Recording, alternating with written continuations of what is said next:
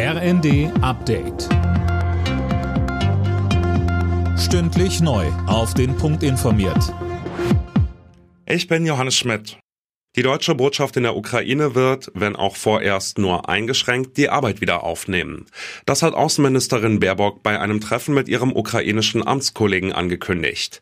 Baerbock sagte der Ukraine in Kiew außerdem weitere Unterstützung zu, auch militärisch. Waffenlieferungen bedeuten, dass es nicht noch mehr von diesen furchtbaren Kriegsverbrechen, die ich heute noch mal so sichtbar vor Augen geführt bekommen habe, in eurem Land, vor allen Dingen im Osten, geben kann und wird.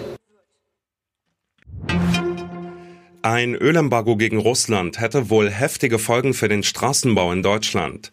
Das hat der Präsident des Hauptverbands der deutschen Bauindustrie Hübner der Wirtschaftswoche gesagt. In einer Raffinerie im brandenburgischen Schwedt werden demnach ein Drittel der Bitumenvorräte für den Straßenbau produziert.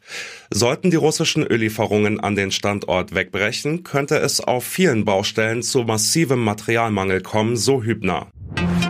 Im Zusammenhang mit dem Einbruch ins Grüne Gewölbe in Dresden ist jetzt ein siebter Tatverdächtiger festgenommen worden. Dem 22-Jährigen wird vorgeworfen, bei der Planung und Durchführung des Juwelendiebstahls geholfen zu haben. Eileen Schallhorn. Der Mann wurde vor dem Dresdner Landgericht festgenommen. Zuvor hatte er sich dort als Besucher die Gerichtsverhandlung gegen die sechs Hauptbeschuldigten des Juwelendiebstahls angeschaut. Sie sollen dem Remo-Clan angehören, einer Großfamilie aus Berlin. Von den im November 2019 geraubten Juwelen fehlt bislang jede Spur. Der Spielplan für die Fußball-EM 2024 in Deutschland steht fest. Das Eröffnungsspiel am 4. Juni 2024 findet in München statt. Das Finale einen Monat später im Berliner Olympiastadion. Bei den EM-Gruppenspielen werden insgesamt 24 Mannschaften antreten. Alle Nachrichten auf rnd.de